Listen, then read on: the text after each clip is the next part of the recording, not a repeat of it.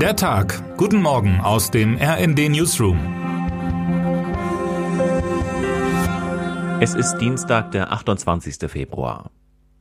Der Krieg in der Ukraine hat unermessliches Leid für die Ukrainerinnen und Ukrainer gebracht. Er hat in Europa die Energiepreise auf den Kopf gestellt und verbreitet in der EU viel Angst und Sorge. Gleichzeitig jedoch wächst der Zusammenhalt im Westen angesichts der Bedrohung auf geradezu erstaunliche Weise. Vor allem Großbritannien, gerade noch als Abtrünniger im Club der Europäischen Union auf maximalen Abstand aus, sucht in vielen Bereichen einen neuen Schulterschluss mit dem Festland. In militärischen Fragen und außenpolitisch arbeiten Brüssel und London seit Monaten reibungslos zusammen, wenn es darum geht, die Ukraine gegen den Angreifer Russland zu stärken. Nun haben sich Großbritannien und die EU auch in der letzten großen Brexit-Streitfrage geeinigt. EU-Kommissionspräsidentin Ursula von der Leyen verkündete gestern gemeinsam mit dem britischen Premier Rishi Sunak in Windsor eine Einigung über die Zoll- und Grenzregelung für Nordirland. Wir sind Bündnispartner, Handelspartner und Freunde. Wir haben das unter Beweis gestellt, als wir gemeinsam die Ukraine unterstützt haben, sagte Sunak gestern vor einer britischen und einer europäischen Flagge. Während Irland weiterhin EU-Mitglied ist, Nordirland aber mit Großbritannien die Union verlassen hat, galt bisher eine Sonderregelung, um keine harte Grenze zwischen beiden Ländern entstehen zu lassen. Diese Regeln werden nun verändert, um Handelshemmnisse und Bürokratie abzubauen und dennoch die beiden Wirtschaftsräume zu schützen.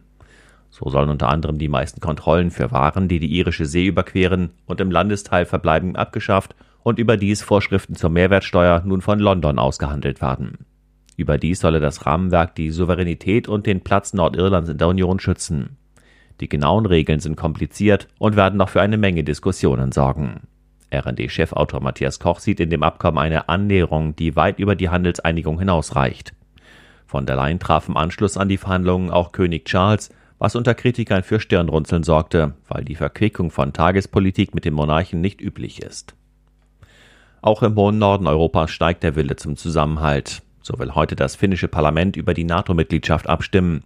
Der Auswärtige Ausschuss des Parlaments hat sich bereits einstimmig für den Beitritt zur westlichen Militärallianz ausgesprochen. Ziel ist, dass Finnland und Schweden gemeinsam und so bald wie möglich beitreten. Dazu fehlt noch die Zustimmung aus der Türkei und aus Ungarn. Die Türkei gab gestern bekannt, die Verhandlungen über einen Beitritt schon bald wieder aufnehmen zu wollen. Am 9. März wolle man in Brüssel mit Vertreterinnen und Vertretern Schwedens und Finnlands zusammenkommen.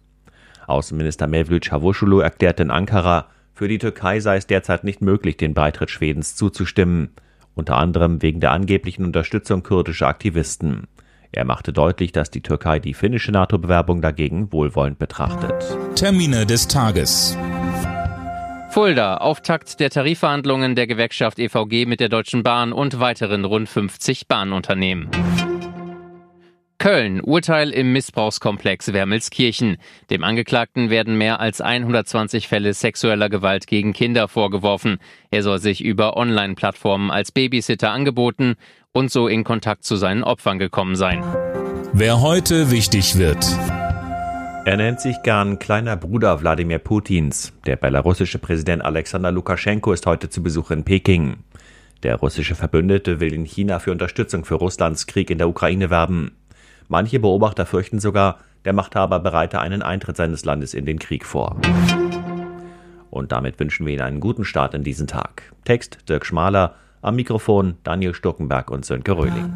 Mit rnd.de, der Webseite des Redaktionsnetzwerks Deutschland, halten wir Sie durchgehend auf dem neuesten Stand. Alle Artikel aus diesem Newsletter finden Sie immer auf rnd.de slash der Tag.